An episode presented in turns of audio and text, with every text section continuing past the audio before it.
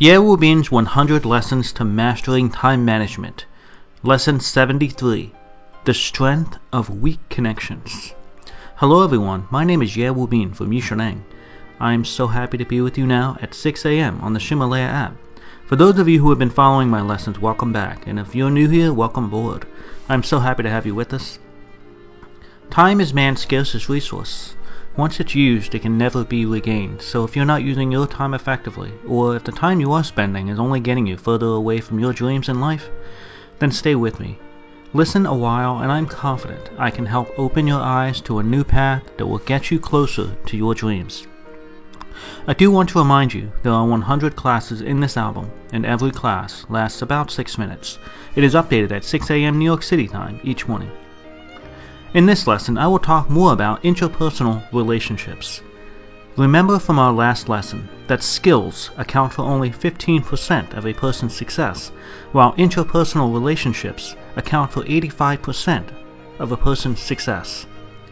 Harvard University studied over 200 men for 76 years and determined 10 reasons that people will be successful in life wealth had very little impact on success and happiness in life. Instead, mind and body health and the ability to build interpersonal relationships were most important. Warm and emotionally connected relationships will lead to a beautiful life. Emotion relies on a strong connection, such as the close relationship between husband and wife, mother and father, or parent and child.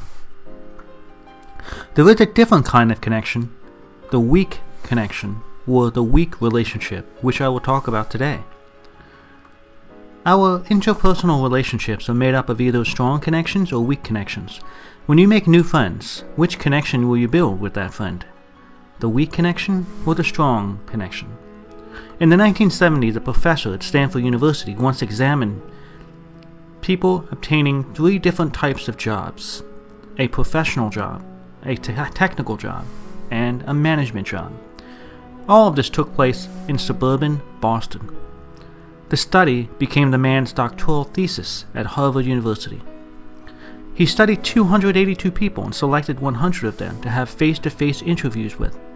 From the interviews, he found that less than half of them found their job the traditional way through an advertisement in the newspaper and then delivering a resume to the hiring manager.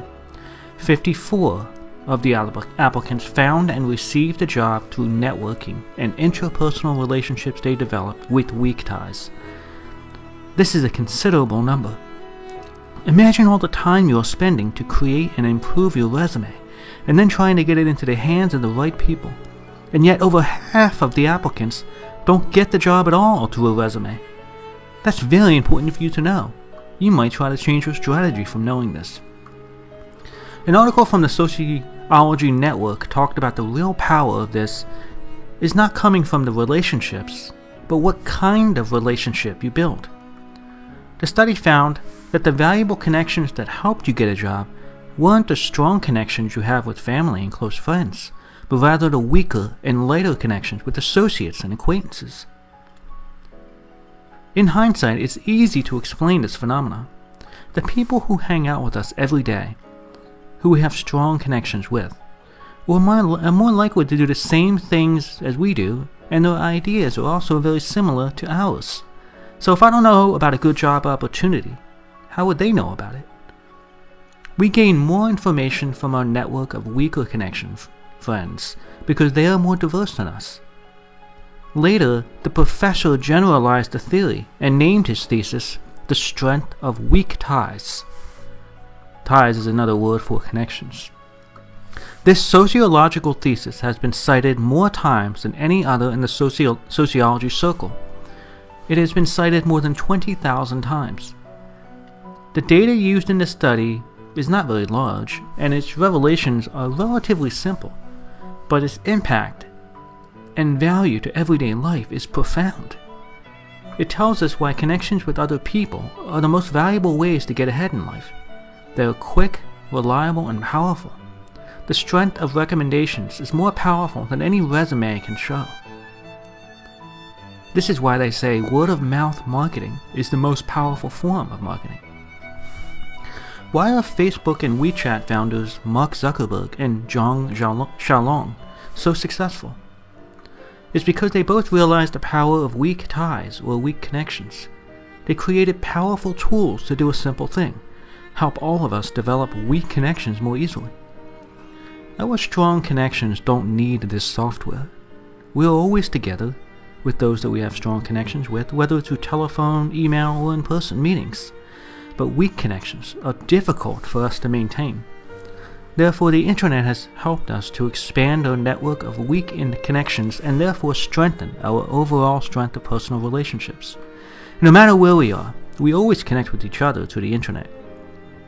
I also take advantage of something called a circle of friends to manage my interpersonal relationships. For example, Yishaneng is a circle of friends, and the circle also develops a weaker connections.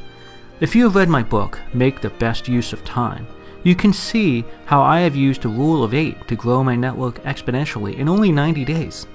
Go read it now, and in the meantime, find 8 people that will read it with you. You can find these people in a blog site or using Facebook or WeChat. The key is to find new people that you don't already know today. Establish new weak connections using a common interest or goals, such as reading this book each of my students in the two-day offline Yishaneng class can easily find 8 new people to make friends with. In the Yishaneng class, we practice this skill and help each other develop these connections over the 90 days. We succeed by helping each other together. If all you're doing here is taking the online class and, or listening to the Ximalaya courses, you will never improve. That is not the way to progress. But if you start to share these skills that you learn with others in your circle of friends and develop new circles, then you will begin to internalize the lessons you've learned in the course. If you do this, first, you will be helping me immensely, and for that, you have my great appreciation and thanks. More importantly, it will be more helpful for you and it may even change your whole life. Over the last three years, my Yishaneng students have told me that implementing what they've learned in this way has increased their learning and skills. Developing weak connections has had a tremendous impact on my own life. Do you remember I shared my plan to begin traveling around the world beginning on September 21st, 2013? Well, I shared the idea with people I met in a circle of friends I found in WeChat. I developed the idea and gathered ideas from talking to these new friends. Later, as I was developing the plan, I met a tour guide in Taiwan who traveled to over a hundred different countries. He helped me to make my plan much more practical, and he made my life much easier. Do you also remember how I shared my running experience with you? That training for the marathon? One of my students saw this through his circle of friends and introduced me to the running teacher Wu Dong. So you see, we network Yishaneng in this way too, and it has expanded my ability to reach new students who have a need for these services, who, like you, want to improve their lives. At first, I taught my course in my basement, teaching iPad and iPhone skills to lots of customers.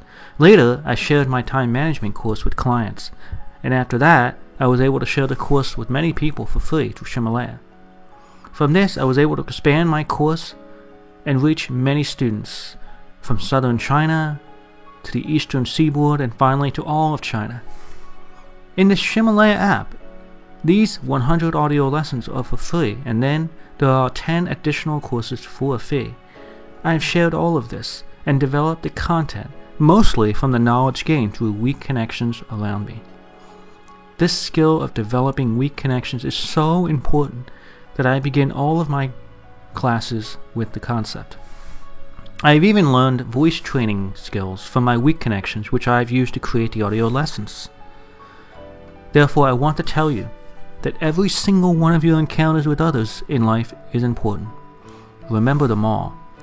You never know which of these will prove valuable to you long after the meeting has taken place. Thank you from the bottom of my heart for continuing to listen to these time management courses on Ximalaya. And thank you very much for your encouragement, your comments, and your shares.